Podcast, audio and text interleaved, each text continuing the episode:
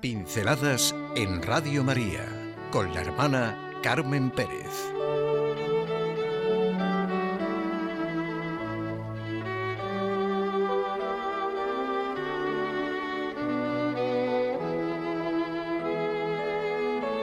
El pobre legalismo de la fe. Vaya mi aspiración de hoy.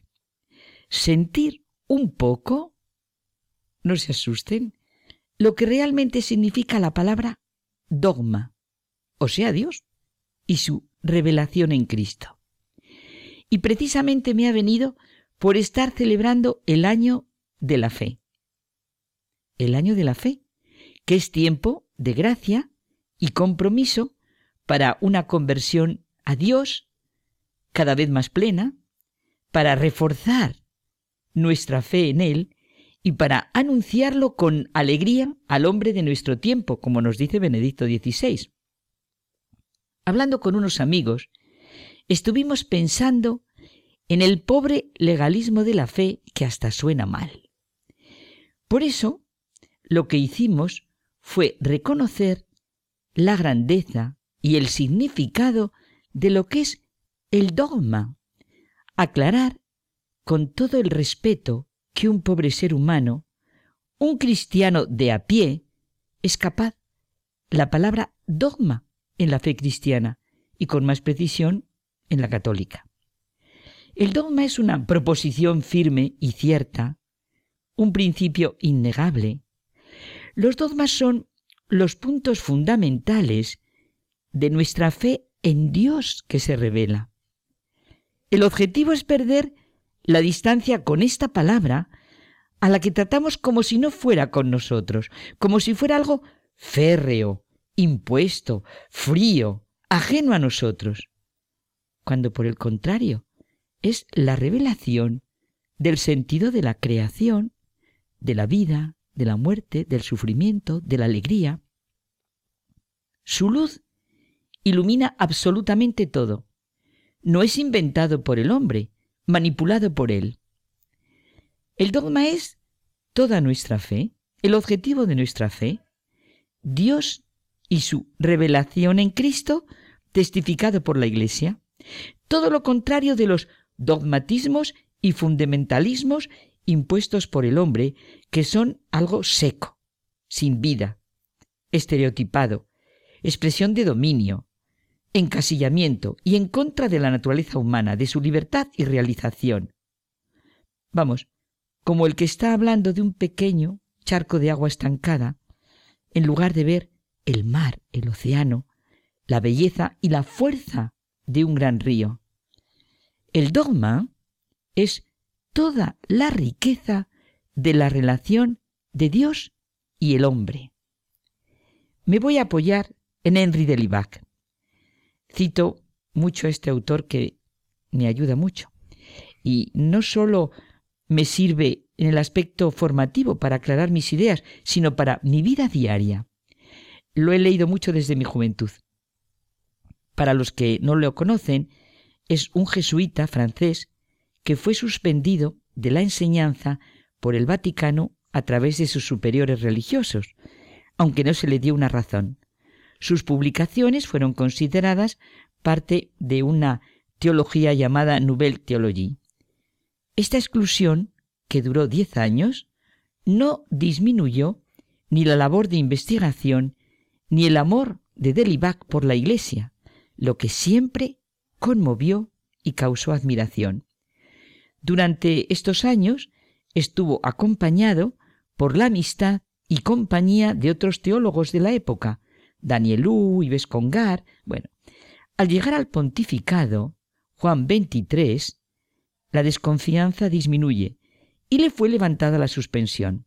Fue llamado a participar en el Concilio Vaticano II como perito. Y después recibió muestras de apoyo por parte de Pablo VI, Juan Pablo II le nombró cardenal en 1983, murió el año 1991 a los 95 años de edad. No voy a citar sus obras, pero realmente meditación sobre la Iglesia, el misterio de lo sobrenatural, paradojas seguido de nuevas paradojas, están hoy en mi punto de mira. Puede sonar a teórico lo que estoy comentando, pero no lo es, porque sin lo que es el dogma, el misterio revelado por Dios en Jesucristo, se acaba frecuentemente en un pobre legalismo de la fe que deja de ser lo que realmente es la fe y lo que es para cada uno, la vida que se vive por ella, la respuesta a cómo se ama a Cristo y cómo se vive el cristianismo. ¿Cuántas veces se pone el cristianismo al servicio de la moral? Y desde luego se convierte en una pobrísima religión incompleta y que no puede satisfacer. ¿Cuántos colocamos seriamente la moral al servicio de nuestra fe en Cristo, de la relación hombre-Dios y por eso de la relación hombre-hombre, que es muy distinta a la perspectiva? Colocar la moral, mi vida, al servicio de mi fe en Cristo, de mi relación con Dios, de mi relación con los demás.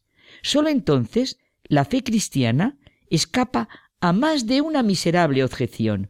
Solo entonces se le restablece a ésta toda su dignidad, sin que se rebaje o la moral. ¿Cómo se va a rebajar? Se expresa la grandeza de lo que realmente es bueno y malo para el ser humano. Todo lo contrario, como digo, es lo que hacen los santos. Las palabras de Henry de Libac son clarísimas.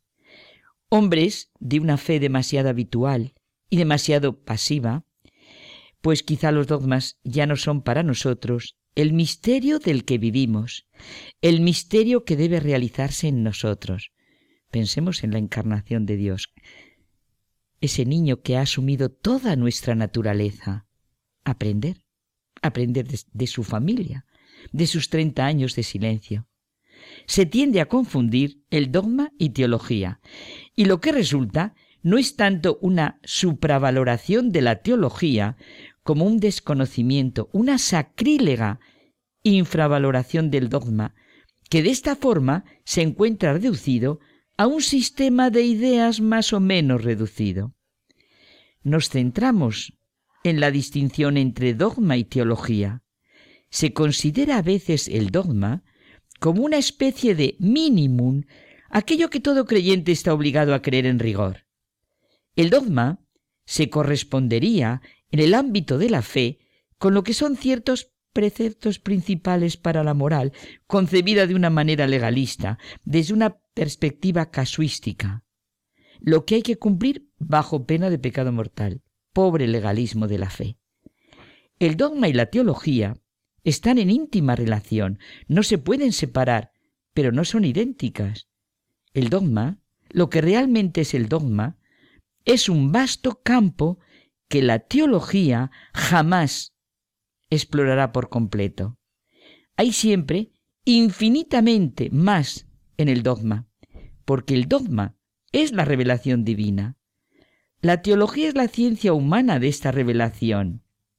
Es un producto del análisis y de la elaboración racional. La teología ha de ser siempre la explicación del dogma, pero no su plenitud. La fe, si realmente es fe, siempre es una y total. Implica incluso las partes que no están explícitas o los aspectos que no han sido explorados. Estamos en la trascendencia de la fe y por ello en la grandeza de la teología que se abre a ella, que se abre a la fe, que se abre al dogma. El verdadero teólogo tiene el humilde orgullo de su título de creyente por encima del cual no coloca nada, pobre del que lo olvide y pobre de su teología. Esto nos lleva, nos lleva yo quiero el camino de lo que nos lleva. Vamos a coger el camino de lo que nos lleva a abrirnos a la realidad de lo que es el misterio. Dios y su revelación, lo que realmente son los dogmas. Cuántas maravillas que el mundo no conoce. Una figura, como es la del Beato Juan Pablo II, nos habla de la riqueza de lo que estamos hablando, del maravilloso equilibrio que fue en su vida el dogma y la teología, la razón y la fe, el misterio y su vivir del misterio al que entregó sus energías hasta su última aparición. El dogma, Dios y su revelación en Cristo con todas sus afirmaciones y consecuencias.